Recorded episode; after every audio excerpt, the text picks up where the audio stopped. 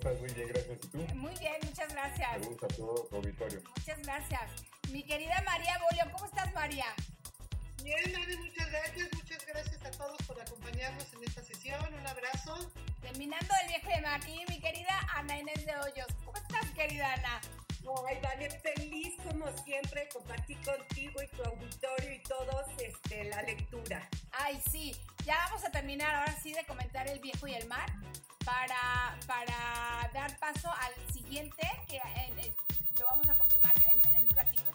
Por lo pronto, bueno, comenzamos nuestra sesión de eh, la segunda y, y, última parte del Viejo y el Mar. ¿Les parece? Claro. Correcto. ¿Terminaron de leer? Sí. Hice la tarea, palomita. Sí, palomita. ¡Bravo! ¡Qué aplicados, muchachos! ¿Qué, a ver, ¿qué, qué, qué, va, ¿qué va a haber el día de hoy, Ana? Mira, vamos a partir de más o menos la mitad ya para el desenlace, ¿no? Ajá. Y con un nuevo aprendizaje de, de esta segunda parte, ¿no? Ah. Porque yo les decía la vez pasada, y creo que todos estuvimos de acuerdo, que este libro, a pesar de que es una novela corta y es una novela de aprendizaje, híjoles, en estas líneas hay un chorro de cosas que te hacen pensar, de reflexionar en la sí, vida. tiene o mucho. sea, no parece, pero cada dos, tres líneas es, ay, ¿no? Y hay que estarle pensando. No Exacto. es difícil, porque tampoco los quiero asustar a los que no lo han leído, no es difícil, de hecho tiene una narrativa bastante fluida, bastante llevadera, ¿no? Este, ese es el arte de Hemingway, que tiene un, una forma de narrar y escribir como muy a gusto, ¿no? Como si estuviéramos tomando un café con él, ¿no? De alguna manera. Así es, así es. ¿Qué, a ver, entonces, Una bueno, dime. ¿Escribía él en inglés? Supongo que él escribía en inglés. Sí, ¿no? Ajá. Sí. También, también hay un mérito ahí del traductor, ¿no? O sea, también... Sí, porque además le pone un mensaje. Luego te tocan unas traducciones que son una grosería, o luego hay unas traducciones que son hasta mejores que el libro original, ¿no? Entonces, Mira, María, un mérito al traductor. Por lo que yo sé, Hemingway vivió mucho tiempo en España, porque Sí, no tiene. la, la guerra civil española. ¿Se acuerdan? Que dijimos que la guerra Sí, civil española va Vivió en Cuba, pero no sé si fuera tan fluido su español como para escribir un libro, ¿no? Porque una cosa es que hables un idioma aceptablemente bien y otra cosa puedas escribir en un idioma, ¿no? Entonces no sé si Claro. bien Y en el mismo es que ya no hay muchísimas variaciones, ¿sí o no? No es lo mismo. Hay palabras que, en, por ejemplo, en Cuba, que aquí. Hola, ¿no? hola, ¿cómo Este, estás? Buenos días. Bienvenida. Hola, Yolanda. ¿Qué tal, Yola? Buenos días, bien, gracias. Les Qué pido, bueno. les pido a todos, porfa, ¿Qué que tal? ¿Cómo estás, Ana? Muy bien, el original del libro es en inglés. estar con El ustedes. original del libro es de Old Man and the Sea. Entonces sí está escrito en inglés. Entonces sí hay un mérito ahí del, del traductor según las traducciones que hayamos hecho, ¿no? así Sí. es. Una, una pequeña este, paréntesis, queridos míos. Alcemos la mano, yo aquí les, les digo para que no se sature la, la línea y que afuera no se oiga todo distorsionado, ¿les parece? Padrísimo, Vani. Va, perfecto. Entonces tú no coordinas. Yo les digo, sí, para que no se, y aquí me, ustedes me alzan la mano, aunque los veamos todos, pero para, para dar pie, porque ya saben, estamos al aire y luego es muy, muy distorsionado el sonido. ¿Sabes? Sas. Va. Sigamos, sigamos. Entonces, entonces decíamos que tiene una forma de narrar Hemingway muy ligera, muy llevadera, muy a gusto, ¿no? No es tan rebuscado, no hay autores, hay escritores que no sé, pero por ejemplo, Vargas Llosa. Vargas Llosa va entretejiendo las historias y tú como, como lector tienes que estar súper atento porque luego juega contigo y te va cambiando los nombres y luego no pone el nombre y pone el apellido, ¿no? Del Sí. personaje. Y tú, lector, tienes que estar, pero 100% conectado y atento.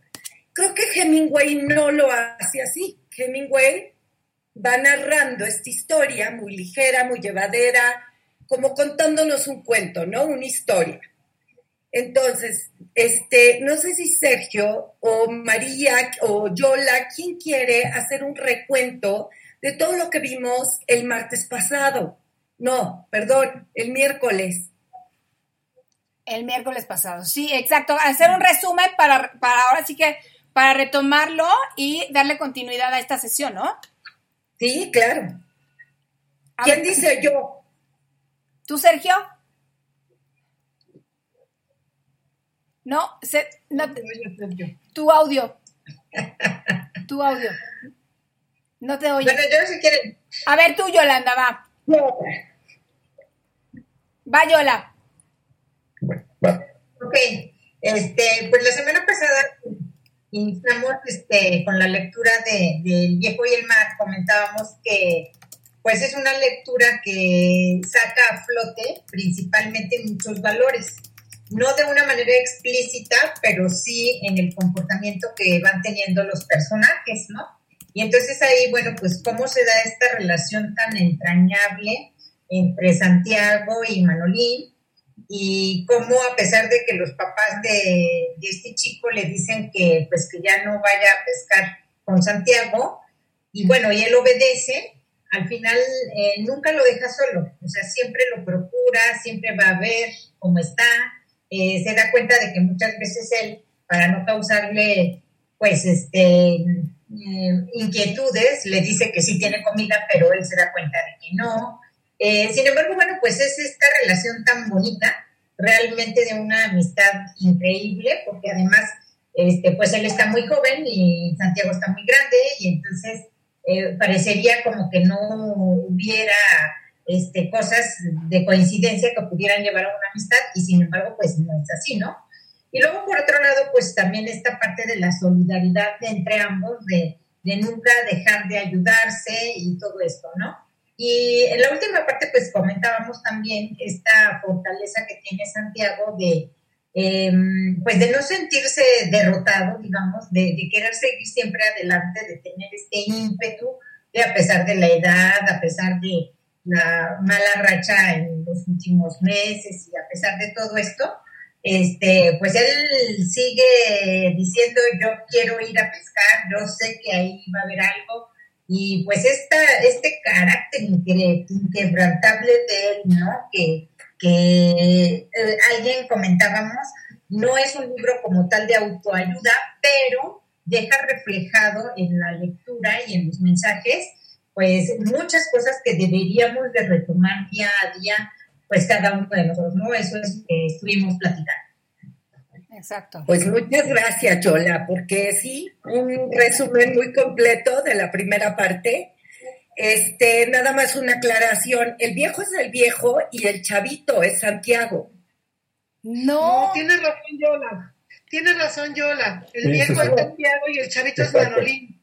Solamente se menciona en un punto. Una vez al principio, ¿verdad? Sí, me quedé con la duda y lo revisé y efectivamente el niño es Manolín y solo se menciona un punto, hay un solo un lugarcito donde dicen Manolín.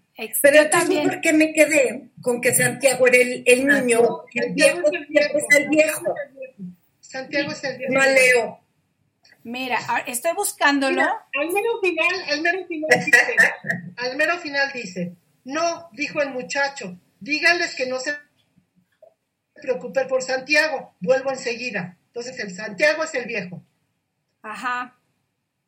Exacto. Santiago es el viejo y Manolín es el niño. Bueno, así es, Santiago es el en un, en un puntito. Pero este, pero sí, el viejo es Santiago, estoy de acuerdo con Yola. Ah, ok. Pues perdón mi gran, gran omisión. No, no, te preocupes, Ana. Caída. Fíjate que es un libro muy curioso porque generalmente los nombres de los personajes son muy importantes y aquí no. Aquí son el viejo y el muchacho todo el tiempo. Yo la vez pasada me quedé con la duda y dije, no, ni le digo nada porque realmente no importa el nombre. Es uno de los pocos libros en los que, como solo son dos personajes, Sí, claro. el nombre no importa. No importa el nombre, es el viejo y el, muchacho. Y la mayoría de las veces se refieren a ellos como el viejo y el muchacho. Sí, Ah, solamente no. como dices, al principio, este, dice Manolín. ¿Te acuerdas que lo comentamos, Ana? Pero yo me quedé con que Manolín era como el que atendía la fonda, No. como que el muchacho que atiende un como bar que hay ahí. No, es pero el el ¿no? A ver si lo encuentro, pero está muy difícil encontrarlo porque te digo que nada más un punto. Nada más hay un punto en el que se menciona Man- que dice que el muchacho es Manolín, Ay, pero sí. es difícil encontrarlo, pero Y ayer lo, lo leí, pero no, no lo encuentro. Bueno, ahorita lo encontramos, para, nada más para aclarar el punto. Porque se me hace raro, bueno, yo también, pero, ay, bueno, Sergio quiere hablar. A ver, Sí. Sergio. Sí, bueno, a mí me pasó igual que a María. Cuando comentaste tú que Santiago era el niño, y yo había leído la, la primera parte, sí dije, no, es que está mal, pero no quise en ese momento decirlo porque, bueno, lo voy a verificar, a lo mejor que está mal soy yo, pero ya después lo chequé y, y sí, como dice María, menciona muy poco el nombre, pero creo que el de Manolín lo menciona una o dos veces y el de Santiago lo menciona como dos o tres nada más. Pero sí es así. menciona. No Oigan, sé, de hecho- ¿saben por qué?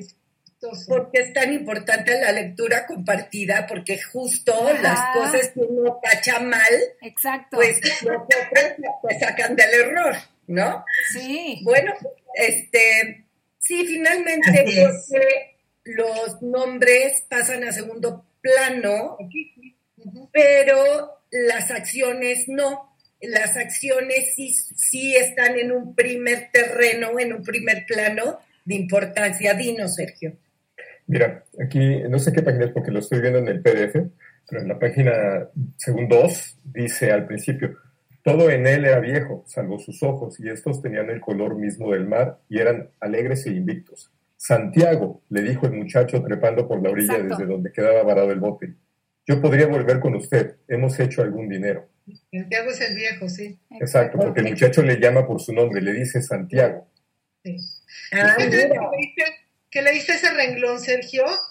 Ese, ese, este, esa descripción de los ojos, que eran alegres e invictos, ese adjetivo invictos, o sea, me- a mí me encanta usar adjetivos que, que son diferentes. O sea, porque los Sí. ojos generalmente no son invictos. Claro. O sea, Entonces, esto se una, un gran, inclusive lo tengo marcado con amarillo en el libro. Claro, porque por- porque está diciendo que todo en él, en él era viejo, excepto los ojos. Sí, Era entonces, decir hacerse alegre y emoción, pero en la palabra invicto se me hace algo muy, muy, muy literal, muy, muy literario, muy este, muy, muy para imitar, la verdad. Pero a ver, ¿cómo Además, son unos ojos? original, ¿no? ¿Cómo son unos ojos invictos?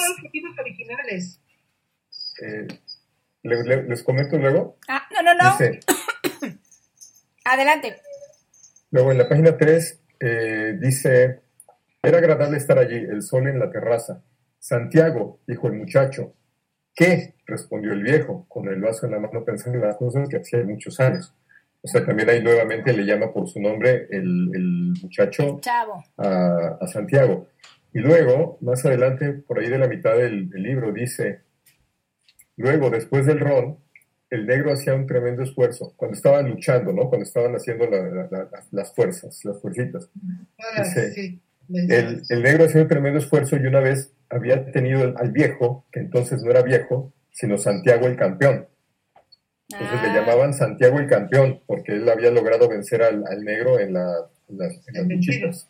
Mm. Oigan, ¿qué? Y son las únicas tres veces donde menciona el, el nombre. Lo estoy buscando con el buscador de, de- en el archivo Ah, PDF. perfecto, sí. Pues búsquete Manolín, ¿no? O Manolo. Espérate, Ajá, lo sí, estoy claro. tratando de, de encontrar. Ayer lo vi, pero a mí yo también estoy con la de PDF. Ay, no me Oye, sale. pero este, qué padre se dieron esa tarea, porque yo me quedé así como súper confiada. ¡Qué mal leo! Pero bueno, Mira, también lo menciona tres veces Ya está. Manolín está en la En la página página- 11 del PDF. en la 11. Exacto, dice, ¿Qué tal ha dormido, viejo? preguntó el muchacho. Ahora estaba despertando, aunque todavía le era difícil dejar el sueño. Muy bien, Manolín, dijo el viejo. Hoy me siento confiado. Exacto. O sea, le responde por su nombre, ¿no? Lo mismo yo, dijo el que- muchacho, exacto. Ah, qué bueno que ya lo buscamos, ¿ya ves? Bueno, pues aclarado el punto. Manolín es el chamaco y Santiago es el viejo. No, pues súper bien. Ah, Nunca se nos va a olvidar. Nunca. Ah, María. el dueño de la cantina, el dueño de la cantina se llama Martín. Ah, mira. Por ahí dice, ¿quién te ha dicho eso? Martín, el dueño. Martín es el dueño de la cantina. Y eso, fíjate que yo creo que otra vez, como les comentaba yo alguna vez, nunca hay que poner dos nombres que empiecen con la misma letra, porque Manolo y Martín a, a este Ana le causó conflicto. Entonces, porque muchas veces te quedas con el nombre, nada más lees la primera letra. Entonces, Manolo y Martín ahí es, está mal que haya puesto el mismo nombre. Ah, ok. Oye. Pero Al final, Aunque aquí los nombres no importan, pero Pero bueno, eh, perdón, nada más para, pa- nada más para cerrar el, el- el- el comentario de María. Es para como un dato de para el taller de literatura, de lectura, eh, de cómo es, de, eh, escritura creativa. ajá, ajá. Ajá, perdón, perdón. De ¿Qué querían decir? narrativa. Ana.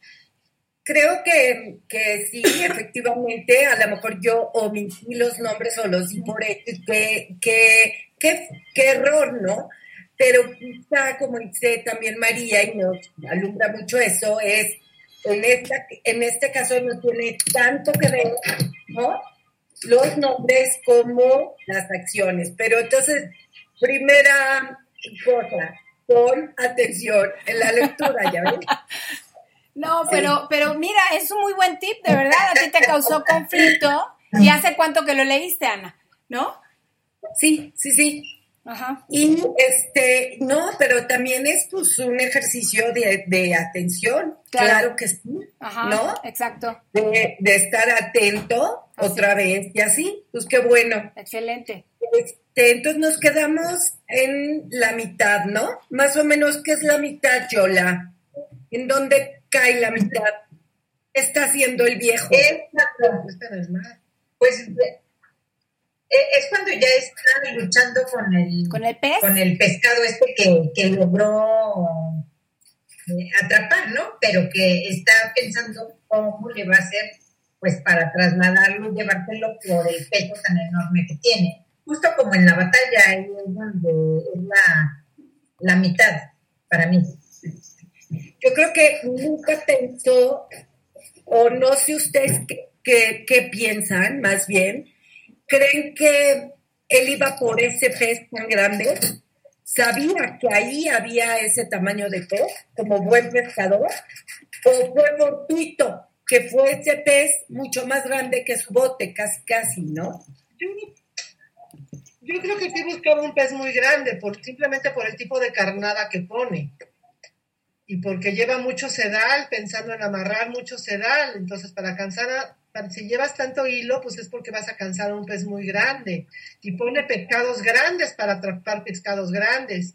Simplemente el tipo de anzuelos que escoges son diferentes para pescar pescados pequeñitos que pescados grandes. Entonces yo creo que él sí iba tras un pescado grande, muy grande. O sea, no Pero, sé si tanto, pero pues, finalmente todo ese hilo que llevaba hablaba de que iba a pescar un pez muy grande. Pero Sí, eso, María, él, él se lo comenta cree- a Manolín. Cuando va a salir al mar, le dices que voy por mi pez, es un pez muy grande que está allá y tengo que ir a buscarlo. Se lo dice por ahí en algún momento. Yo sí estoy de acuerdo con ustedes que sí iba por un pez grande, pero no ese tamaño.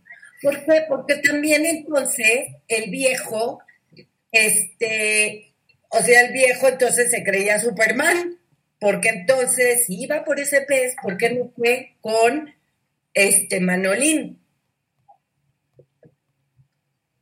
Pues sí, puede ser. Ahora, ¿por qué varias veces en la lectura, si es que leí bien, porque ya dudo, Yo pienso que ojalá estuviera Santiago? Claro. No, decía, ojalá estuviera el muchacho. pero también lo nombraba Sergio. Decía. Santiago, a pesar de que, mira, él Ahorita buscando en el PDF, él mismo. que buscando en el PDF, con el buscador solamente hay tres veces donde aparece el nombre de Santiago, que es cuando el muchacho le habla a él.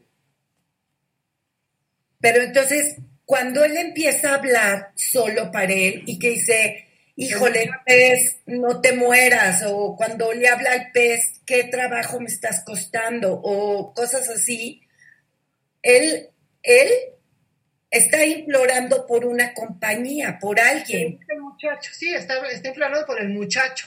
No dice su nombre, no dice Manolín, dice el muchacho.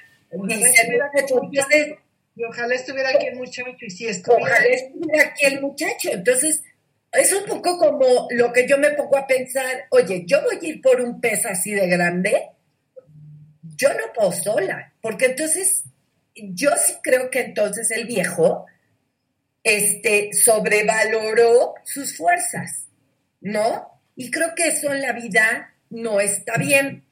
O sea, sí está padre tener esta motivación de yo puedo, yo tengo las habilidades, el conocimiento y todo, pero creo que en la vida también tienes que ser humilde y decir, ese tamaño de pez, bueno, No, puedo, sí. no puedo. Con ese sedal, Y si vas por un proyecto tan grande, pues tienes que tener los recursos, ¿no?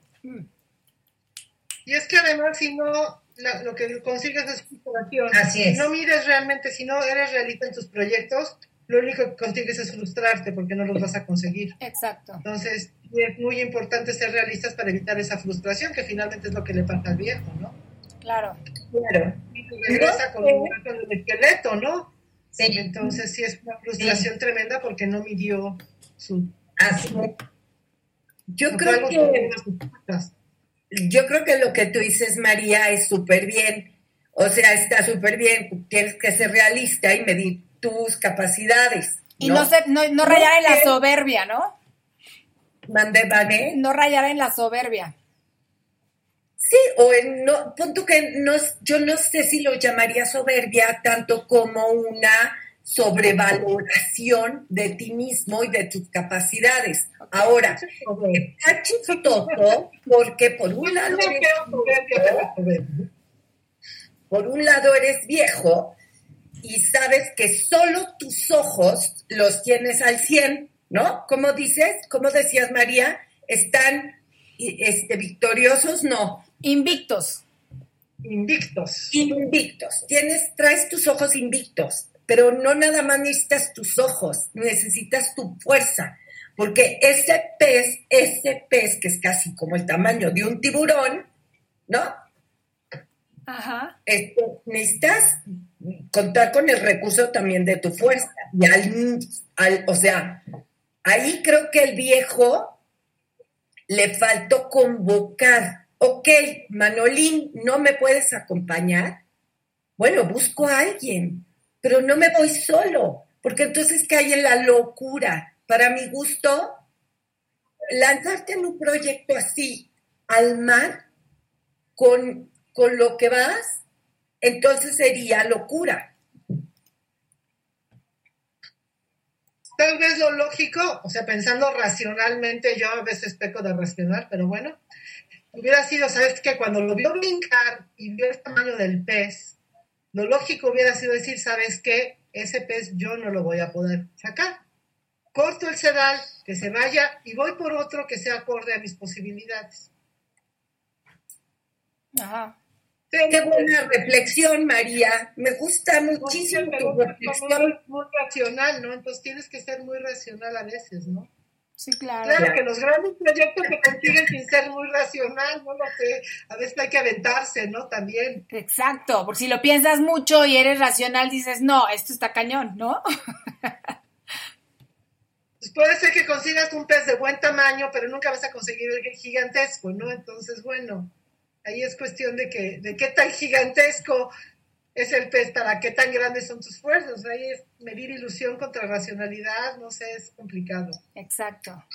A ver, este, Yola. Yolanda. Este, yo creo que eh, es una mezcla entre incertidumbre y, y, pues ilusión, vamos a llamarle, porque él sí quería un pez grande, pero a lo mejor pensaba, y, y si no se me da tan grande, ¿qué? ¿No? Como que sí rebasó las expectativas ese pez. Él quizá iba con la idea de, no, no voy a encontrar algo tan grande, pero, pero sí, ¿no? Entonces, este, digo, puede quedar ahí también la, la situación porque al final, eh, recordemos que ya tenía una racha de mala suerte, o de, él no le llamaría mala suerte, pero bueno, no había pescado, entonces eh, internamente sí tenía disyuntiva, a lo mejor eh, decía, si me va bien, pues me traeré algo y demás. Y lo que dice María es muy cierto, pero sin embargo, cuando él eh, logra traer este pez tan grande, pues tampoco se niega a traerlo, porque entonces otra vez le, gana esta parte del reto de, ah, no, yo puedo y ahora me lo llevo, ¿no? En un camino, comer y que fuera a llegar con el, esqueleto, ¿no? Pero al final, pues es mucho la condición humana, ¿no? De estar entre sí, no, este, que era más fácil demostrar que sí podía por el tamaño del pez o, llevarse la satisfacción de que, este, pues logró algo al final de, mucho tiempo, eh, un poco como él lo había soñado en esos últimos días. No sé, yo creo que a veces sí pasa también esto, ¿no? Yo creo que eso, lo que dijiste ahorita, Yola, es bien importante. ¿Hasta dónde el orgullo? ¿Hasta dónde el orgullo de mis capacidades y casi, casi como campeón pescador, ¿no? Porque eh, hay una competencia interna, ¿no? O sea, una autocompetencia, no sé cómo decirlo, o sea, contigo mismo, demostrarte a ti mismo que todavía puedes, a pesar de que eres un viejo pero, pero creo que también lo que dijo María es muy importante. O sea, nos falta a veces sensatez. Nos falta sensatez para decir, que este pez lo dejo ir? Lo dejo ir, está enorme, no puedo con mis fuerzas y deja con este mismo sedal, voy por otro de mediano, o sea, un poquito más chico, ¿no? Este, pero también es miedo. Creo que aquí viene también implícito, no sé si a ustedes les suena o pueden pensar. Bueno, claro que pueden pensar, pero les suena un poco la palabra miedo. Soltar. Nos habla de, eh, María lo dijo, o sea, ¿por qué no lo sueltas si vas por otro? Porque a veces en la vida soltar la piedrota que traemos cargando es dificilísimo no lo vemos, solo nos aferramos a este pecesote porque creemos que es el que nos va a llevar al éxito, o bueno, el que, que está enorme y si podemos y así. No sé ustedes qué piensan de orgullo, miedo. Perdónenme, a este punto las invito y los invito a todos a, ir a un pequeño corte, si les parece bien. Son las 11.30 en punto, así es que estamos en nuestra segunda sesión de El Viejo y el Mar. Estamos con Ana Inés de Hoyos y los, los integrantes del, Club de Lectura de Rincón Café y Libros. No se vayan, estamos em, eh, comentando muy a gusto, padrísimo, así es que ahorita regresamos. Son las 11.31.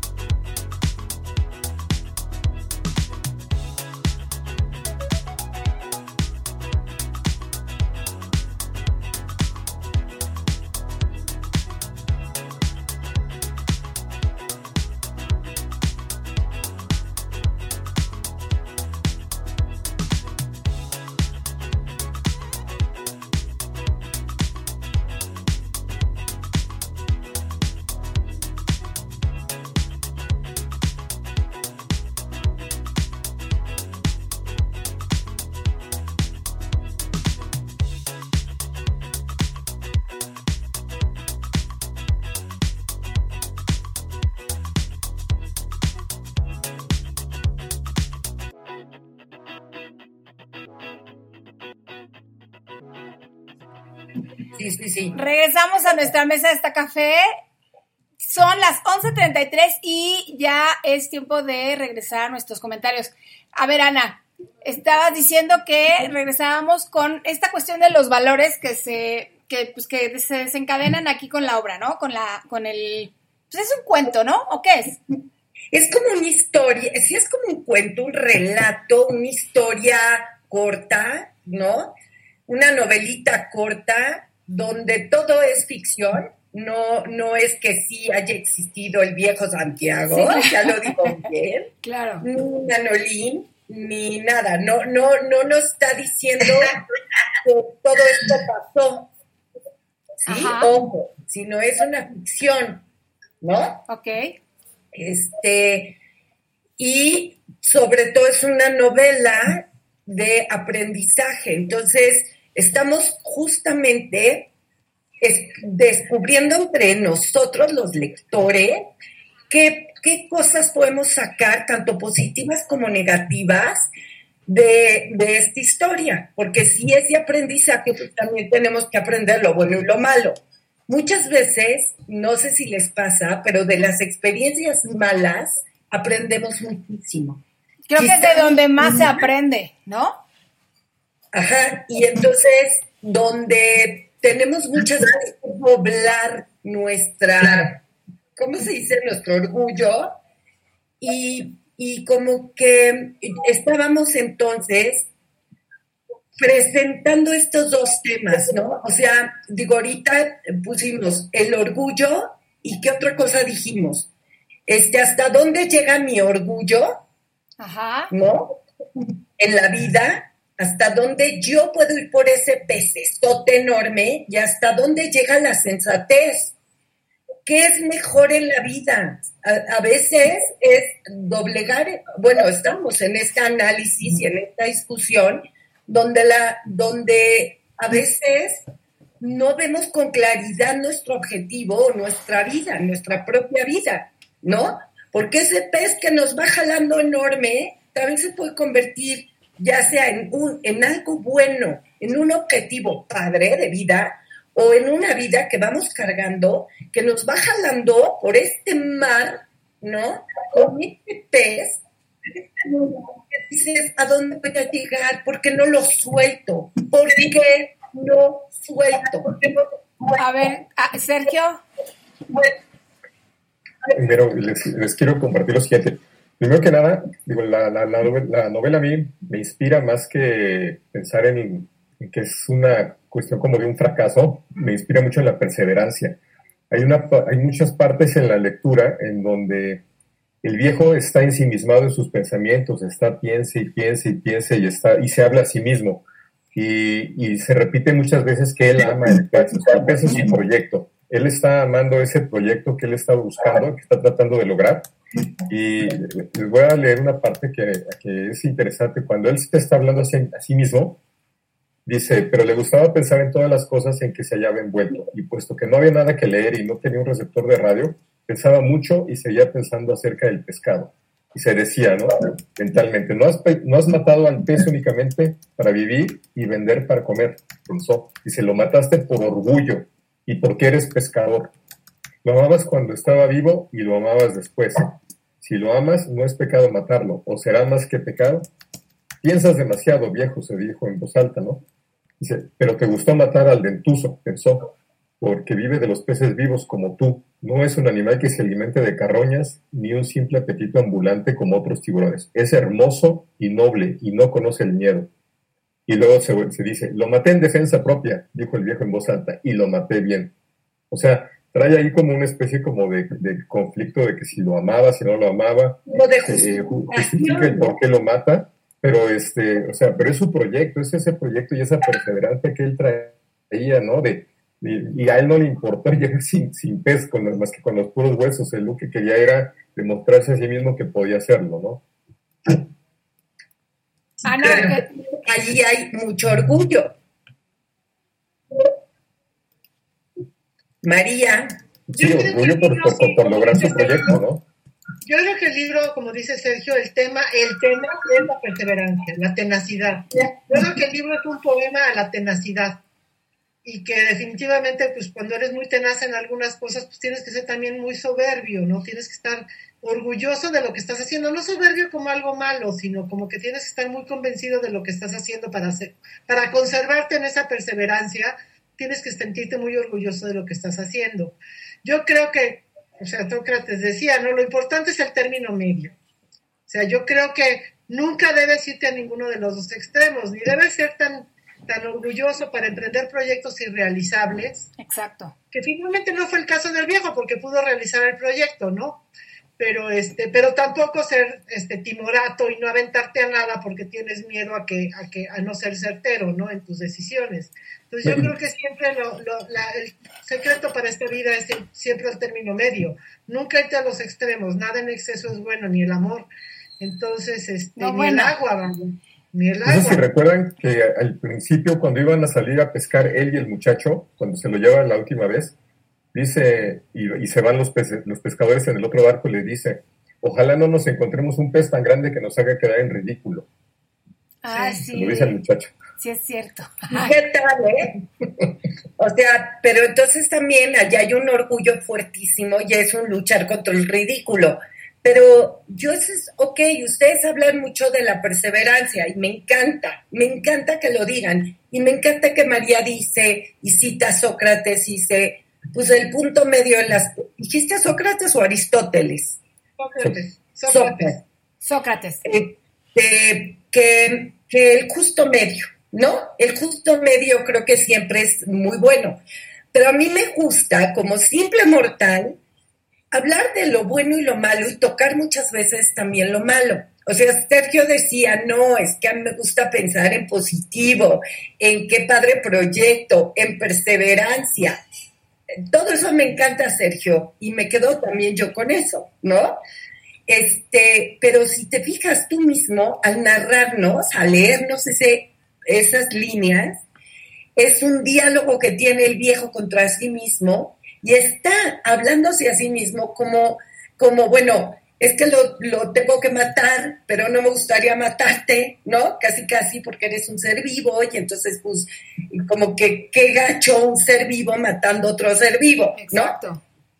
y porque tampoco hay una justificación real de, de comer, de es que este, te tengo que matar porque voy a alimentar con eso a toda una tribu o a todo un pueblo, o lo voy a vender.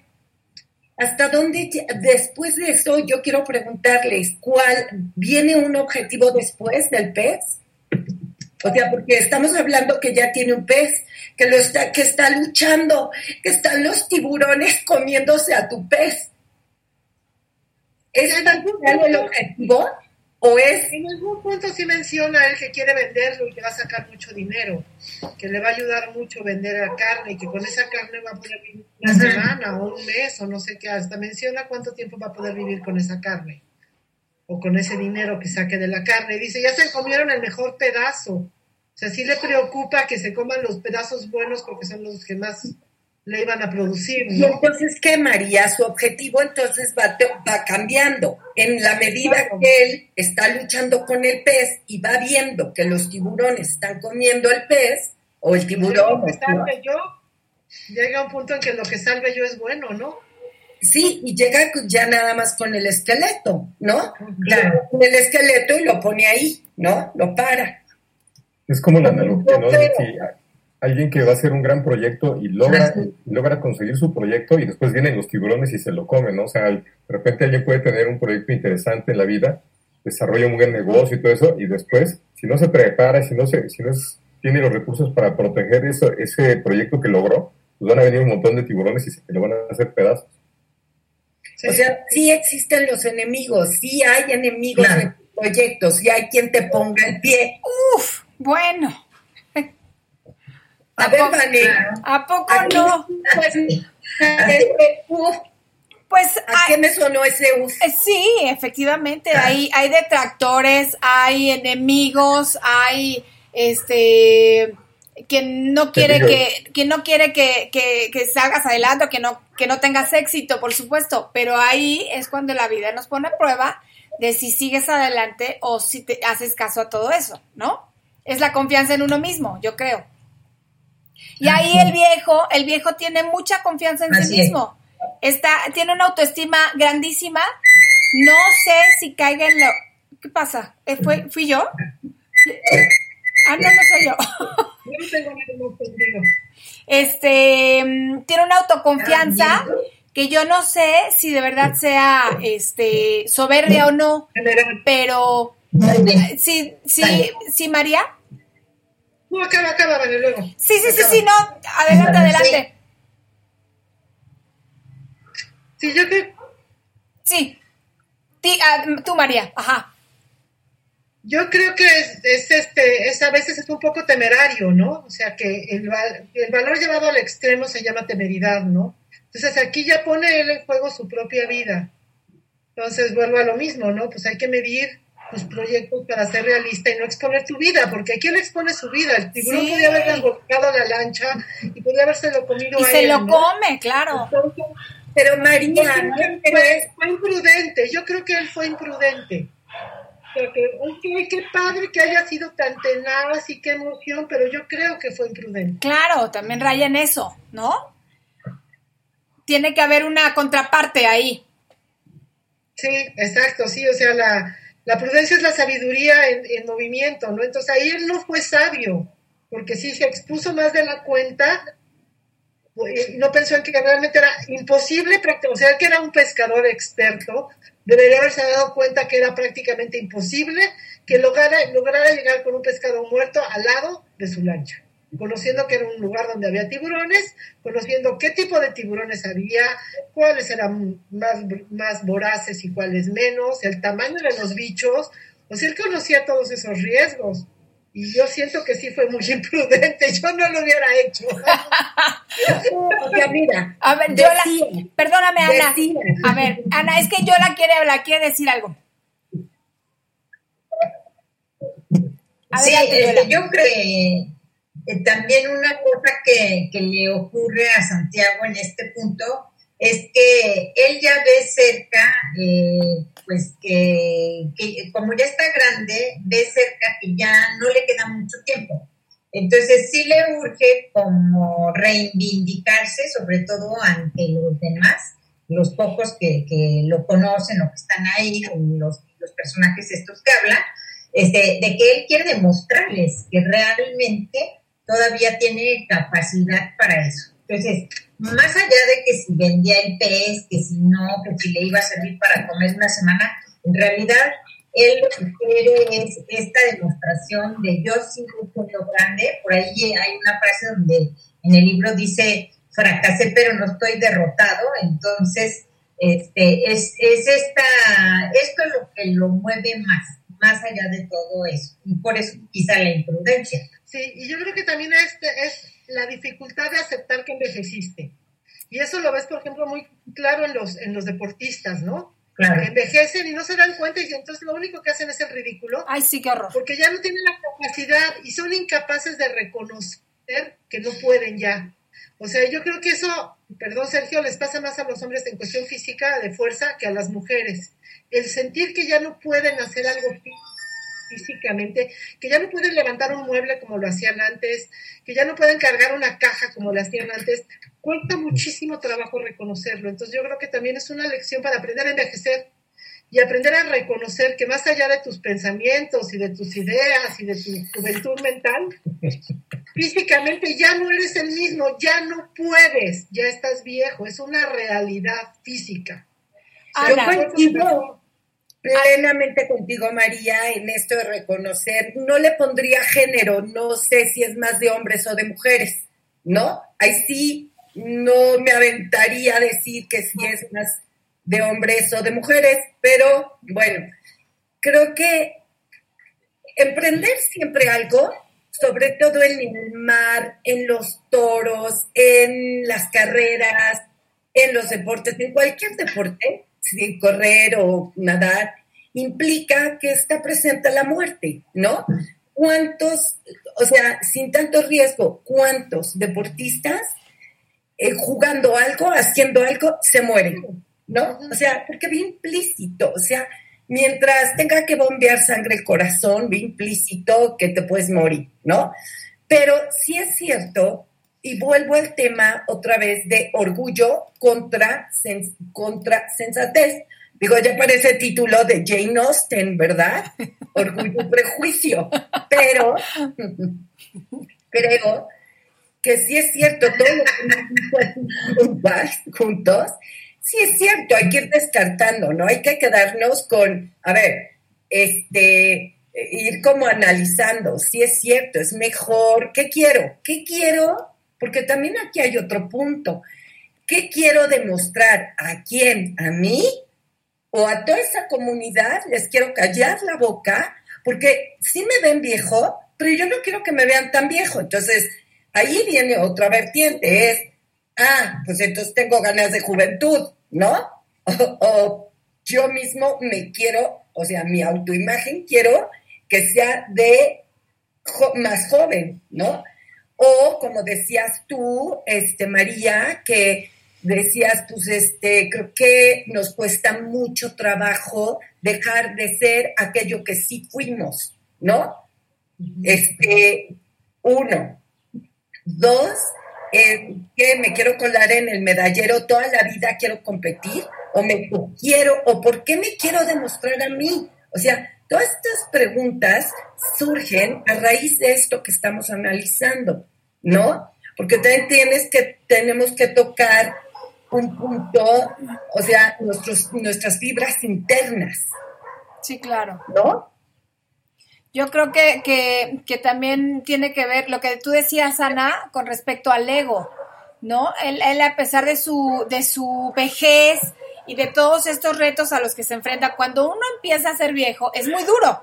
Y como lo que tú decías, vaya, es muy duro. Entonces, cuando uno hacía muchas cosas, ya deja tú los deportes, deja tú los deportes. Como dices, levantar, correr, lo básico, que, que te empiezas a doler la, la, cintura, la cadera, los huesos, y dices, ¿qué onda? Y esto de verdad ya no es como antes. Pero hay una parte en ti que dice, que yo creo que es el ego que dice, o sea, yo puedo porque puedo y los que me conocen me van a ver, pero firme, ¿no? Entonces, esa parte se me hace, se me hace muy buena porque reafirma su autoestima y su autoconfianza. El, viejo finalmente hace, hace esta gran pesca, contempla o no estos riesgos que, que, finalmente hubo, que se comieron el, el, al pez, todos estos tiburones o, o, el tiburón que lo iba siguiendo y lo despedazó, pero él, él se da cuenta de que lo pudo hacer y a lo mejor el reconocimiento después no, no, lo, no lo contempla, pero ese esfuerzo le vale una, una reafirmación, creo yo. No sé ustedes qué piensan. Pues sí, yo creo que la vida del ser humano, Dani, todos. Sí, totalmente. Creo que va muy, muy de la mano el reconocimiento. Sí. Pero yo por eso me detengo y pregunto, ¿qué tantos aplausos quiero? ¿De qué tamaño o cuántos likes? Hablando en términos muy modernos, ¿cuántos likes quiero? Exacto. Porque, a ver, porque sí también hay que tocar ese tema. Qué increíble este, ir por tu objetivo. Qué increíble la perseverancia. Qué increíble el, el autoconocimiento. Qué increíble poner en prueba mis habilidades. Qué increíble que yo sé que aquí en esta parte del mar está el pez, ¿no? Hay un pez, ¿no? Sí, claro. Entonces, es algo que increíble. Por eso yo vuelvo a preguntar, lo que hacemos, lo hacemos por conseguir cuántos likes, o en aquel entonces era, wow, el viejo no es tan viejo, el viejo sigue siendo fuerte, grande. El viejo es el pescador más grande que se ha conocido aquí en Cuba, ¿no? Suponte. ¿De a qué nos mueve? Yo esa es mi pregunta. ¿Qué me mueve? Me mueve ir por el pez, porque ese, el ir por el pez es mi felicidad. El pez es un, o sea, el pez ya es un, ¿Motivo? o sea, ya es secundario. Ah. El, la ida por el pez es la felicidad. Habrá, o sea, no el pez, es, o sea, el pez es el trofeo, pero el ir por el pez, creo que ahí viene o ahí implicita la felicidad, ¿no? Entonces, vuelvo a, a la misma pregunta. ¿Qué nos mueve? ¿A ti qué te mueve? Pregunto yo. ¿Los likes o esta parte de felicidad que es toda la ilusión que me da aventurarme por el mar e ir por mi pez. Exacto. ¿Qué nos mueve? ¿Te gustan los likes? ¿Podríamos vivir hoy en día sin likes? Por, por pues, yo, sí, yo creo que es de siempre, ¿no? O sea, siempre al ser humano le gustan los reconocimientos de sus semejantes. Sí. Pero la cosa es a qué precio, ¿no? Exacto. Sí, y qué, qué, qué será. a todos nos gusta que nos aplaudan, pues claro que a todos nos gusta que nos aplaudan, pero ¿qué estás dispuesto a sacrificar por esos aplausos? ¿Estás dispuesto a sacrificar a tu familia por este, que te va muy bien en el trabajo y porque eres el mejor del trabajo y no pelas a tus hijos? Exacto. O, o, o, no importa tanto que no llegues nunca a ser subgerente, pero que estés en tu casa, ¿no? O sea, es cuestión de escala de valores, tan fácil Es una cuestión de escala de valores, de prioridades, de... Todo, en la vida, ¿eh? Todo. Todo en la vida es cuestión de escala de valores. Lo que te mueve siempre va a ser tu escala de valores. Exactamente. Todo lo que haces es por tu escala de valores. Así es. Pero justamente es eso, María. si la escala de valores nos mueve, ¿en qué, en qué, en qué nivel, nivel pongo qué? ¿no? Creo que esto es bien bonito porque entonces también nos lleva a hablar de felicidad. Yo ahorita lo decía, ¿no? En, mi comentario. Creo que lo que emprendemos sí es por, ah, pues es que necesito dinero o es que esto y el otro. Pero me no sé si yo partiría de la base de quiero ser feliz Exactamente. yo creo que todo lo que feliz o ya estoy feliz. Esa es la base de, eso es lo que mueve a todo ser humano, ser feliz. ¿Cómo lo consigues? Es la escala de valores. Si para mí la felicidad es tener mucho dinero, o tener un Ferrari, o llevarme bien con mis hijos, o lograr que todo el mundo se incline ante mí en la oficina, pues eso, la felicidad finalmente es lo que nos mueve a todos, pero la forma de conseguir la felicidad es lo que varía. Así es. Y es, es, es justo lo que estabas diciendo, María, el precio que estamos dispuestos a pagar eh, de acuerdo al valor que es nuestra prioridad, ¿no? ¿No? ¿Tú querías decir algo, Sergio? Sergio. Ah, sí. Bueno, una de las cosas que yo quería comentar era lo que decía hace ratito este, María, con respecto a lo del del envejecimiento, ¿no? De que si aceptan o no aceptan, eh, que también se da mucho, eh, quizá como dices en los hombres, se da en, el tema físico.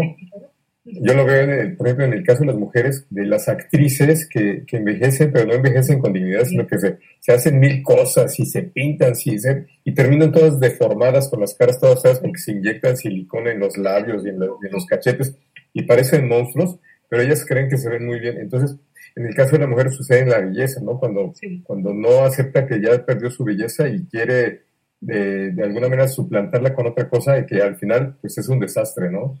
Claro, tienes toda la razón. Yo digo, siempre prefiero a las actrices que, que envejecen dignamente y entonces empiezan a aceptar papeles de mujer madura, papeles de abuelita y, se ven mejor, ¿no? Que, que la de 50 años que quiere que, quiere que le den papel de quinceañera.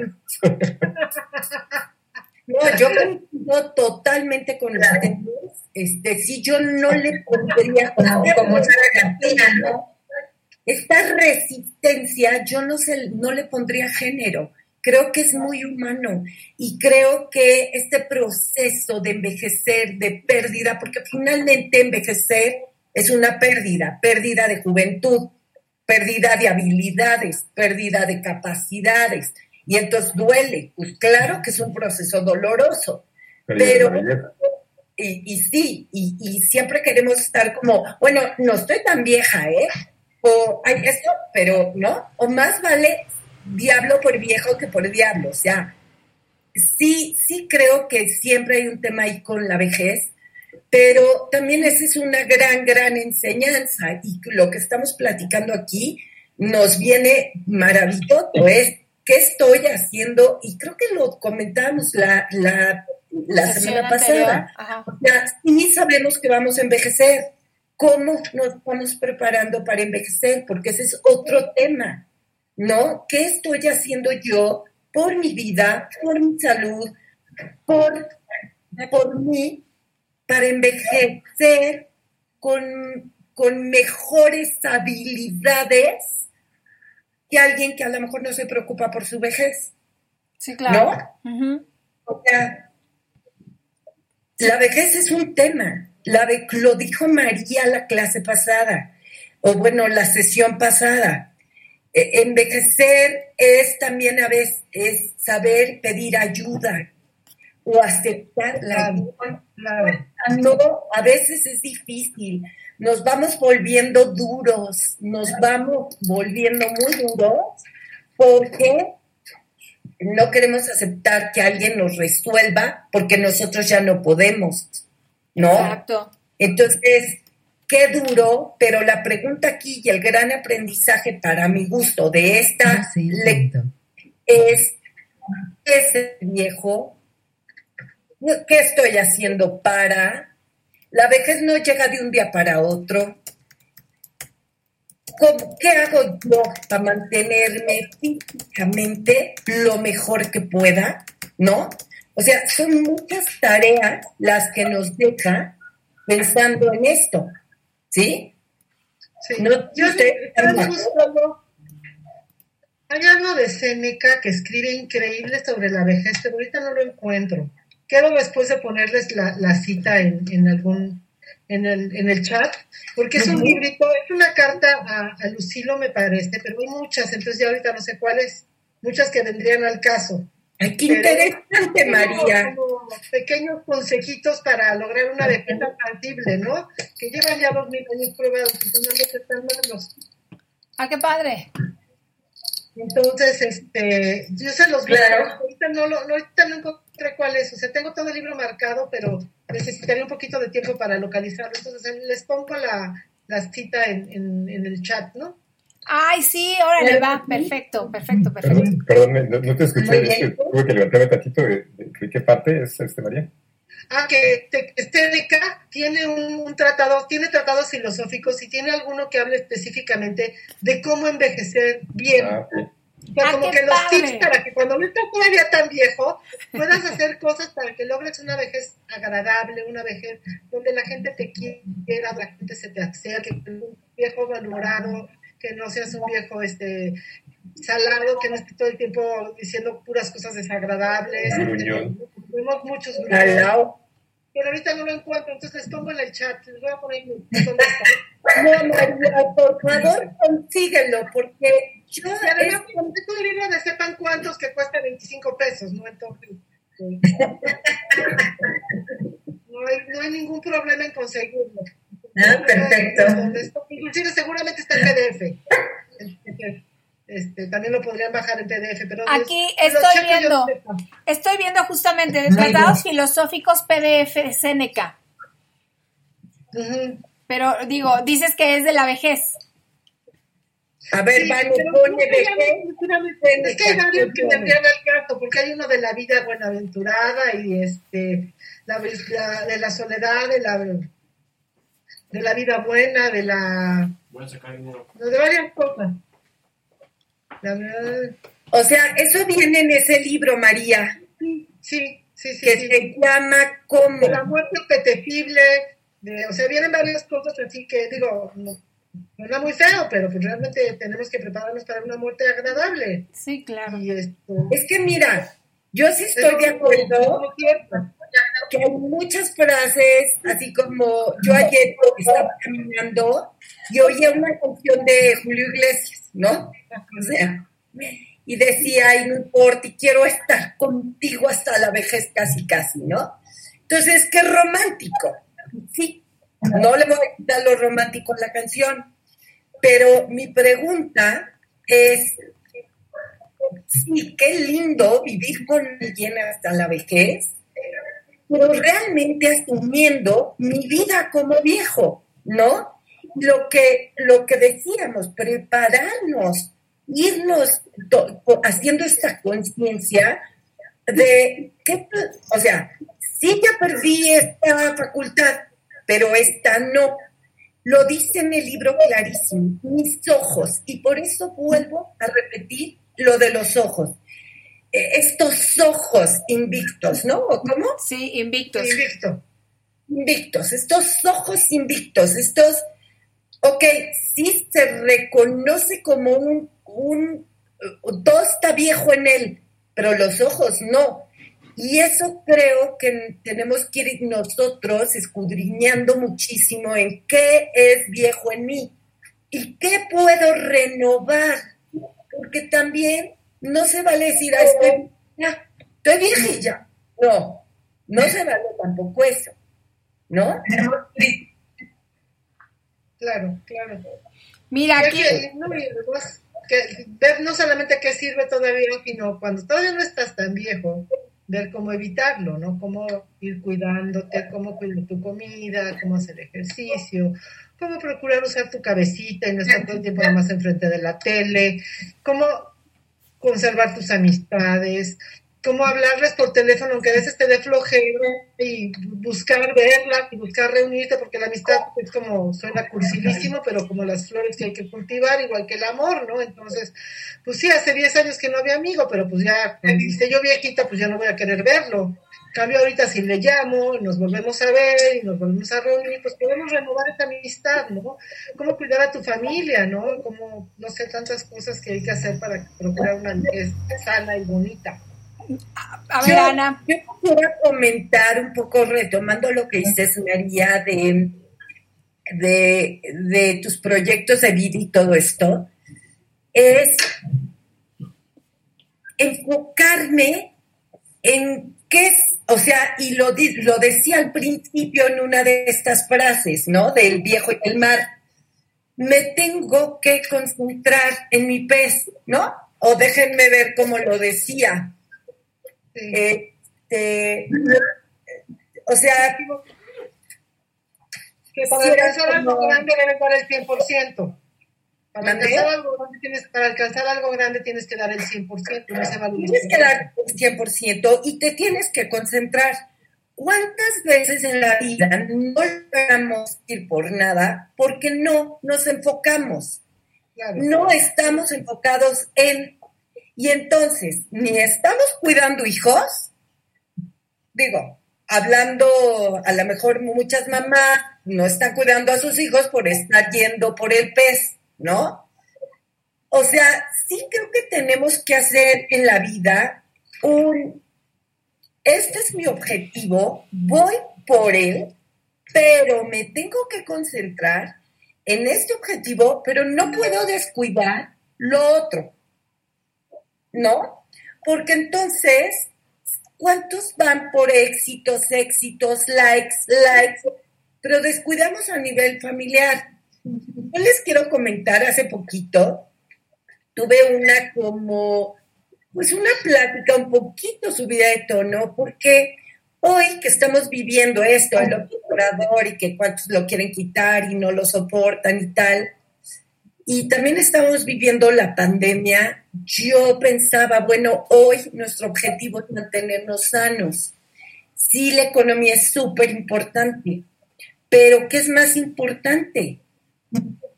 No hay nada más importante que nuestra salud, porque sin salud no hacemos nada, ¿no? Y yo creo que sí es, eh, retomando esto, es si, nosotros nos enfocamos en qué es lo prioritario, nuestras prioridades, creo que vamos a tener un mejor desempeño de vida, ¿no? ¿Por qué? Porque le doy, le doy el justo, eh, este, la, la, atención precisa, lo que merece tener atención precisa. Pero, ¿qué pasa con la vida? Que estamos queriendo quitar al presidente, los hijos enfermos, o sea, porque no nos concentramos, porque no sabemos dividir nuestro tiempo. ¿Sí o no? Sí, claro. ¿Sí, Sergio? Este, Sí. A mí me encanta todo lo que dice, ¿no? Nada, nada más, yo lo vería desde otro punto de vista. Y si, y si el pez son tus hijos, ¿no serías capaz de cometer cualquier imprudencia por lograr que tus hijos salgan bien? Sería otra forma distinta de verlo, ¿no? Oye, ¿qué cosas me pones a pensar, Sergio? No lo había pensado así. ¿No? Serías capaz de cualquier imprudencia tratar de, de defenderlos y de sacarlos adelante. Escala de valores. ¿Cómo está tu escala exacto. de valores? Ahora, ¿Qué es hay una- hay- hay una cosa que a mí me- Tu trabajo, tu economía, tu jardín o tu perro. Es escala de valores. Eso es todo Oye, lo que ahora yo- la vida. Hay una cosa que a mí me, me- me llama mucho la atención. Él se lanzó a la aventura, a un gran proyecto, pero no llevaba todos los recursos. Porque si se recuerdan, eh, todo el tiempo se está lamentando que si hubiera llevado más agua, si hubiera llevado sal, si hubiera llevado una piedra para afilar el cuchillo, si hubiera llevado esto, si hubiera llevado el otro. Pero hay una frase que me encanta, que está por ahí de la página 51, dice, se dice a sí mismo, dice, debiste haber traído muchas cosas, pensó, pero no las has traído, viejo. Ahora no es el momento de pensar en lo que no tienes. Piensa en lo que puedes hacer con lo que hay. Eso me encanta, ¿no? O sea, o sea, Ay, yo no, no lo tengo. Ahora, ¿qué voy a hacer con lo que tengo? ¿Qué puedo hacer? Claro.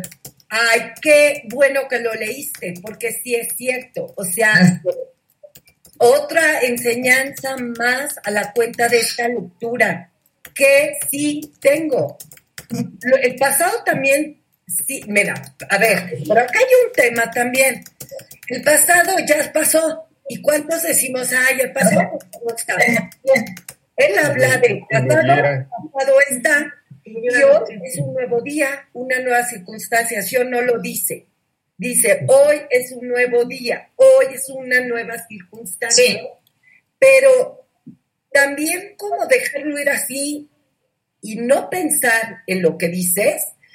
Si hubiera llevado sal, si hubiera traído a este Manolín, pues todo hubiera sido mucho mejor, ¿no? Claro. Entonces, también son los grandes aprendizajes de, de preparar las cosas, no irnos tan por nues- a nuestra aventura a la y se va. Creo que un mínimo de, de orden y de planeación, un mínimo. No digo que todo, porque también caes en el otro extremo que decía María, del control absoluto de las cosas, ¿no? O sea, no. Sí creo que tenemos que ir, si vamos a ir a por un sueño, como dicen los españoles, a por eso, entonces tenemos que un mínimo de planeación. Pues sí, Totalmente de acuerdo. Sí. exacto. Y cuando no planeaste algo, finalmente es aprendizaje. Ah, O sea, claro. si el viejo se va a volver a lanzar a una aventura semejante, te aseguro que no se va a olvidar ni el afilador, Ni la sal, ni nada. ni el agua, ¿no? El limón, le faltó el limón Realmente y la sal. todo es un aprendizaje, ¿no? O Sí, sea, claro. Oye, Mire. pero también yo estoy diciendo mucho de la planeación y no sé qué, pero ¿qué hay también de la capacidad que tenemos los seres humanos de la improvisación? Porque también, ok, no tal, como dices tú, Sergio, el viejo tenía que ver, eh, este, ay, sí, hubiera estado increíble tener sal y limón, o no sé si mencionó el limón, pero no lo tengo hubiera sabido delicioso mi bonito. El bonito era el rico y el dorado no, ¿no? Eso sí no me acuerdo. Pero sí, bueno, acercamos. Dos de peces, el bonito y el dorado. El bonito era el que era delicioso siempre. Pero el otro, el dorado, creo que sí había que echarle limoncito, salecita. Pero bueno, todo esto también es nuestra capacidad de improvisar, ¿no? Y creo que es una capacidad bien importante del ser humano. Que no tengo esto, pero bueno, ¿qué tal esto, no? Claro. Nuestra capacidad de supervivencia, ¿no? Más Sí. bien nuestro instinto de supervivencia. Si me permiten, antes Y de de... adaptarnos, ¿no? Y de adaptación, exacto. Si me permiten, aquí tengo algo, no sé si a esto te refieras, María. Encontré esto en Google. Dice, ay, es que lo voy a, perder. Dice, eh, Seneca nos consuela de la vejez en la epístola, ay Dios mío, esto, XC2, no, no, no, número romano, del 92 a Lucilio, ¿no? Yo creo que esa se llama elogio a la vejez. Bueno, aquí tengo un pequeño... Déjame revisarlo para poner una cita concreta. Pero les, les leo rápidamente esto que me parece que está, está bueno. Eh, me gustaría cerrar este pequeño espacio con em, el anuncio. ¿Te parece bien, María, que, que anunciemos el temario del, del, taller? Ahorita que cerremos este espacio. ¿Sabes que no lo tengo a mano? Yo sí lo tengo, yo sí lo tengo. Yo sí? Ajá. Ahorita lo leemos. No lo tengo a mano y además mi compu está desconectada ahorita porque se, se, echó a perder mi escritorio, se le rompió la pata. Ok. Entonces quité toda mi compu y la desinstalé, entonces ahorita no lo tengo a mano. Ok, vamos, si me permiten les leo rápidamente esto. Dice, la relación que se establece entre la vejez y la muerte es funcional, es decir, las disminuciones personales no son relevantes, sino que depende de la vida que se lleve. Prolongar una vejez penosa, tanto para él como para los demás, parece hacer referencia a antes a la, a la, inactividad en la vida que a una atribución de la propia vejez. Puede inferirse que, para Séneca, la vejez no condena necesariamente a esa deplorable inactividad que tanto molestaba a los estoicos, lo que ya demuestra cierta ligereza al juzgarla. Invertir bien el tiempo, y de inversiones había bastante nuestro cordobés terrateniente, es lo primordial en la vida. Ser buen ciudadano, cumplir con los deberes familiares, religiosos y relativos a la amistad.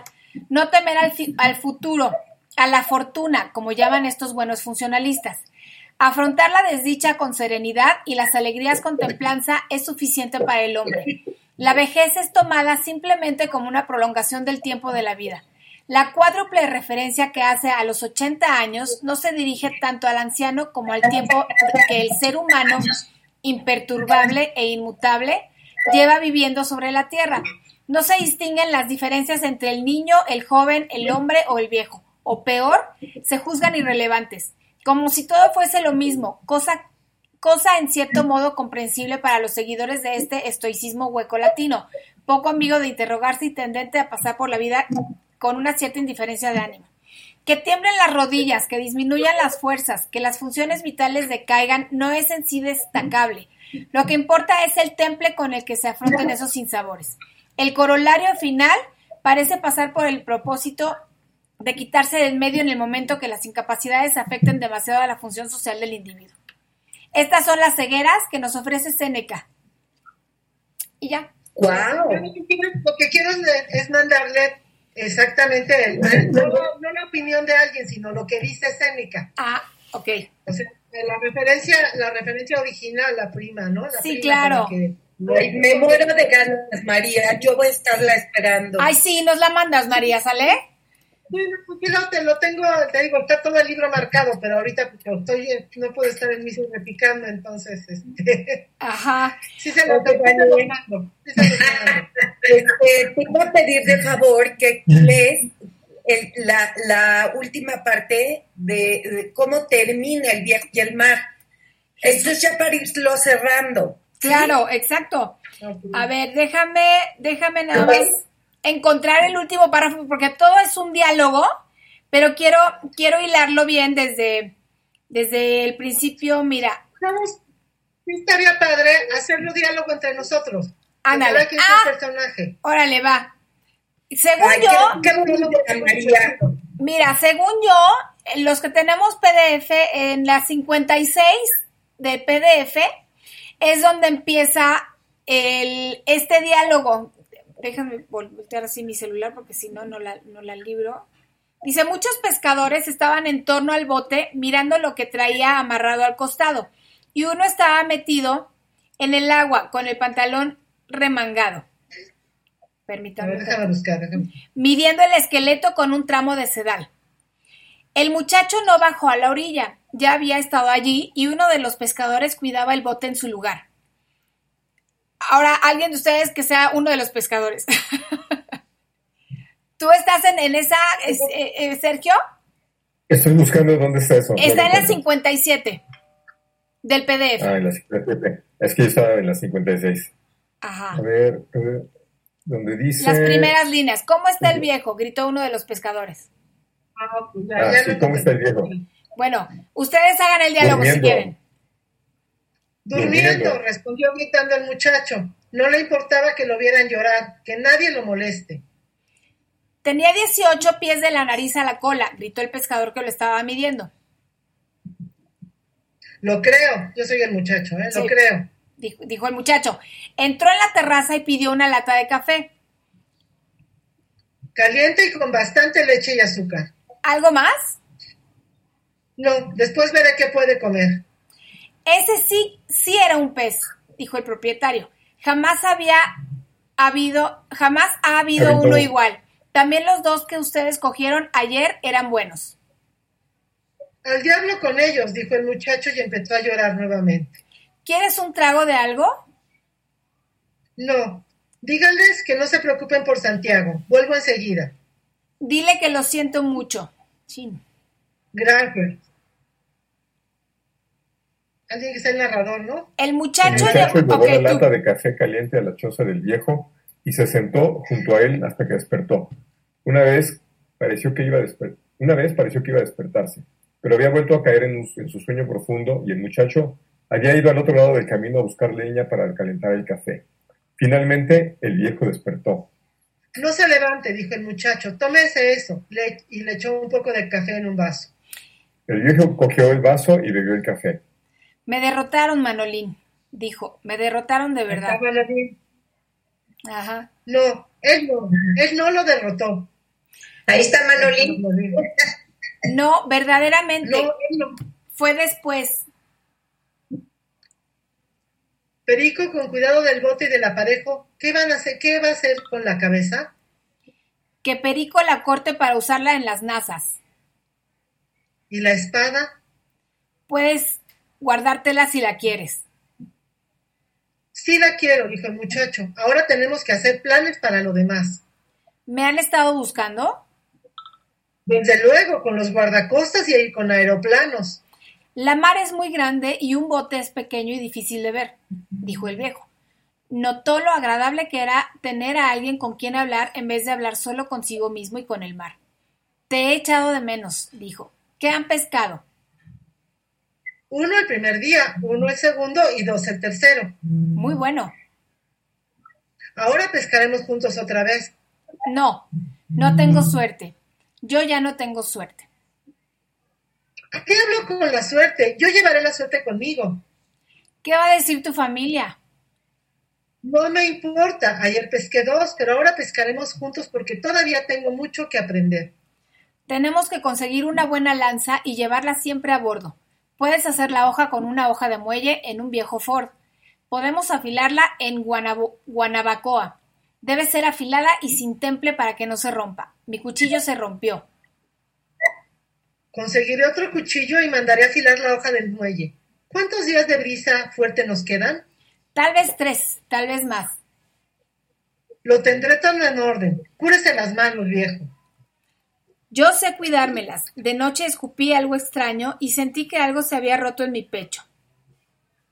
Cúrese también eso. Acuéstese, viejo, y le traeré su camisa limpia y algo de comer. Y ya, ¿no? Ah, no, todavía, pero... Tráeme algún periódico. Tráeme algún periódico de cuando estuve ausente. Tiene que ponerse bien pronto, pues tengo mucho que aprender y usted puede enseñármelo todo. ¿Ha sufrido mucho? Bastante, dijo el viejo. Le traeré comida y los periódicos. Descanse bien, viejo. Le traeré la medicina de la farmacia para las manos. No te olvides de decirle a Perico que la cabeza es suya. No, se lo diré. Al atravesar la puerta y descender por el camino tallado por el uso en la roca de coral, el muchacho iba llorando nuevamente. Esa tarde había una partida de turistas en la terraza y mirando hacia abajo, al agua en- entre las latas de cerveza vacías y las picúas muertas, una mujer vio un gran espinazo blanco, con una inmensa cola que se alzaba y balanceaba con la marea mientras el viento del este levantaba una un fuerte y continuo oleaje a la entrada del puerto. Vas, Yola. Yola. ¿Qué es eso? Preguntó la mujer. ¿Sí? Preguntó ¿Qué es eso? Preguntó, Preguntó la la mujer. ¿Sí me escuchan? Sí, sí, sí, sí. Sí. Bueno, y señaló al largo Ajá. espinazo del Y gran señaló pez, al lago la del gran pez, que basura, que ahora eh, no era más que basura esperando. Tiburón, dijo un camarero, un tiburón.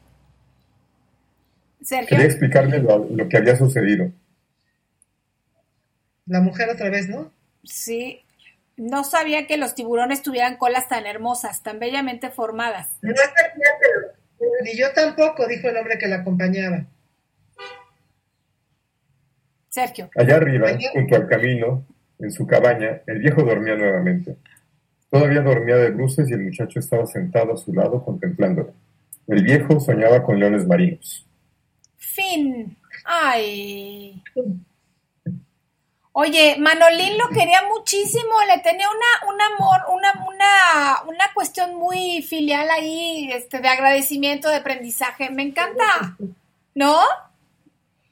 Sí. Como que lo reconocía como que puede Sí. ser su mejor maestro, Sí. ¿no? Su mejor maestro. potente, qué potente momento cuando alguien te da cariño y confía en ti.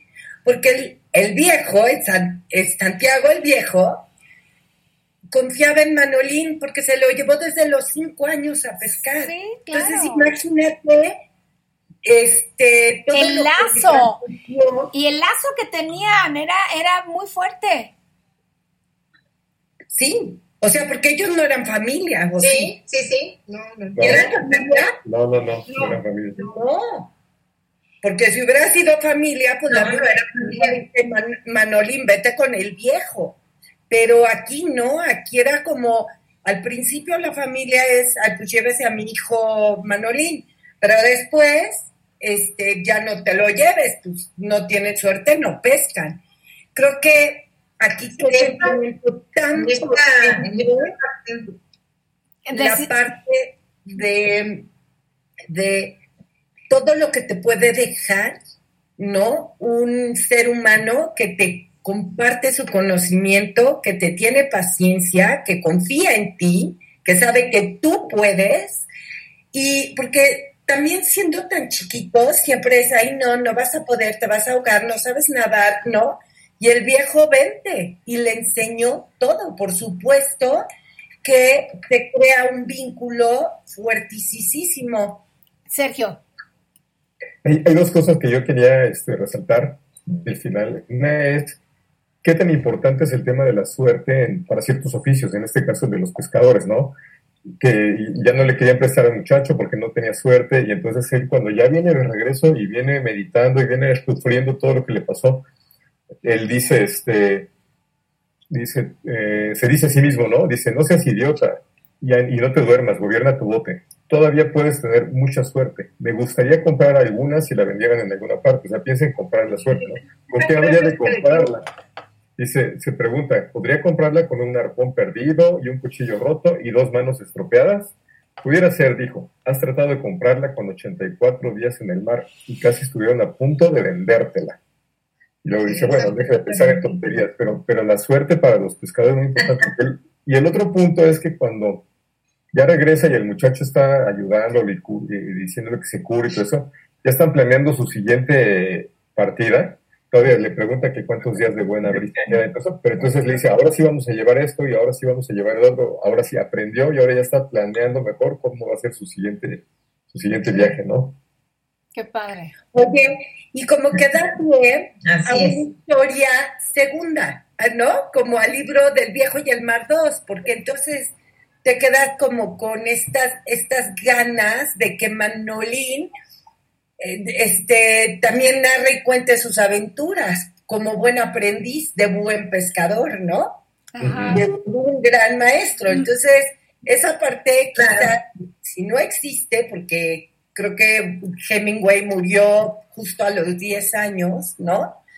Este, de haber escrito El viejo y el mar, pues como que estaría bien interesante tratar de hacer un ejercicio de cómo te gustaría que hubiera terminado El viejo y el mar, porque termina medio soso, ¿no? Un poco no sé soso. ustedes qué piensen. Sí. O sea, termina Sí, dormido soñando en los leones, ¿no?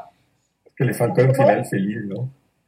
Yo, yo estuve, Los finales felices ya están medio. Estoy Ya finales felices. Y, y no sé si, creo que si- tiene un final feliz. Yo creo que tiene un final feliz, Sergio, porque finalmente logra pescar el pez. Manolito lo va a acompañar ahora otra vez a pescar. Este, Y todos se dan cuenta que sí pudo.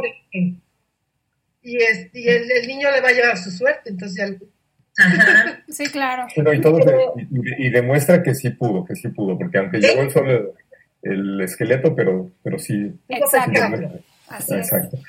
Ah, no, bueno, sí, que además yo, lo yo estuve revisando ahí en, en internet y estuve viendo, si buscan las casas que tenía eh, Ernest Hemingway, tanto en Florida como en Cuba, eran unas casas preciosas, tenía unas fincas muy bonitas eh, y ambas son museos, tanto la que está en Cuba como la que está en Florida, hoy por hoy son museos las casas de ¿A Hemingway, poco? están muy bonitas. Ah, qué padre. Oye, y si te fijas, si se fijan, o a partir de ahorita, van a ver que mucho, en muchas partes eh, se, se menciona Hemingway, en películas, en libros, en otros libros, en este, va a ser ya alguien muy familiar para nosotros, ¿no? Porque nosotros quizás ya lo habíamos oído, ¿no? Pero pues decíamos Hemingway, sí, pero no sabíamos su historia, ¿no? Ni la Pero hay muchos libros y algunos se hicieron películas, como este. Ajá, ni habíamos visto Ujú, su biografía, ¿no? Que es súper interesante. O sea, este libro del viejo y el mar nos abre, o bueno, no nos abre, sino nos, como, como dice Sergio, me lleva a que yo busque sus casas, dónde vivió. Me, a lo mejor ya te invitó a que leas este, la fiesta o este, que leas más de por quién doblan las campanas, ¿no? Ándale, padrísimo. te invita a que leas más de él, ¿no? Y a que nunca muera entonces Hemingway, a pesar de que él se quitó la vida. A mí no sé cómo me ha hecho pensar este, todo esto, ¿no? De, de siempre somos muy valientes quizá al escribir, al hacer, pero realmente qué pasa en nuestro interior, qué miedos tenemos, ¿no? Pero, pero esta reflexión creo que, que nos ha servido a todos con este. La verdad es que padrísimo todo lo que sale eh, de- eh, de- a partir de la circunstancia de cada quien con un pequeño libro como fue El viejo y el mar. A mí me encanta todo lo, lo que salió en este, en este club porque la verdad es que nunca me imaginé que hubiera tantas, pues tantas perspectivas, tantas aristas, ¿no? Padrísimo. Así es, así es. Así es. Pues bueno, damos fin a esta, a esta, Sí, a, estos comentarios del viejo y el mar. Solamente quiero, quiero, este, María, si te, si me permites, eh, quiero dar el, el temario del taller literario de relato. ¿Te parece? Sí, claro que sí, gracias, Mami. Miren, eh, dice taller de, de literatura creativa relato. Duración 10 sesiones de dos horas cada una. Ajá. Incluye la revisión de un texto semanal. El temario es introducción, empezando a escribir. 1. Trama. 2. Tiempo y espacio. 3. Personajes. 4. Narrador. 5. Tiempo verbal. 6. Revisiones. El segundo, recursos literarios. 1. Descripción activa. 2. Diálogo. 3. Monólogo. 4. Carta. 5. Recomendaciones. Y el tercer, eh, ¿qué será? Como tercer módulo, vamos a, a- a llamarlo así. Atrapando al lector. 1. Sensaciones en el cuerpo. 2. Símbolos e imágenes. 3. Figuras literarias. Y 4. Esquemas. ¿Cómo lo ven? Súper padre, súper creativo. Bien, se oye muy interesante. Creo que este tomar un taller así, creo que explora muchísimas de tu- nuestras áreas personales, o sea, de, la, de nosotros, ¿no? La mental, emocional, espiritual. Padrísimo. ¿no? Y hay que, y hay que trabajarlas y este creo que María lo, lo va a hacer perfecto. ¿no? Mira, o yo- sea, así el irnos acompañando. misterios, hacer sobre todo ser creativo. Yo creo que la felicidad, gran parte de la felicidad está en crear. El ser humano, lo- la creación lo, hace, las- lo acerca a Dios. Ay, puedes sí, crear, qué bonito. puedes crear un pastel, puedes crear un suéter, puedes crear un, este, un, un libro, puedes crear una pintura, pero todo esa es el crear, yo creo que siempre te va a hacer muy feliz. El pensar que algo salió de tus manos, de tu cabeza, de tu, aunque sean 10 renglones, aunque sea un mole de olla, no importa, pero es tu creación. Exacto. Entonces siempre, este, yo creo que eso es algo que, que nos acerca bastante a, la- a ser feliz, Es- al menos hace rato. Así Como es. dicen que el arte es lo único que perdura a través del tiempo, ¿no? O sea, que es resistente, súper resistente el arte. La, Finalmente. Y para efectos de beneficios personales, creo que es altamente terapéutico escribir. ¿No? Por supuesto que sí, aunque nadie te vaya a leer, aunque no quieras que te lean, Sí, escribas para al- alguien más, pero sí, no, y simplemente te desahogas, organizas tus ideas, Así es. este, en negro Explora. siempre te ayuda a, a ver las cosas con más claridad. Así es. Entonces sí, este, lloras a gusto, No, bueno. te ríes a gusto. Se depura el alma. sí, creo que es un contacto contigo mismo. De veras que sí. Padrísimo. Bueno, pues este va a ser el... comentaba la idea es escribir. La Así idea es. del taller es escribir, que escribamos mucho.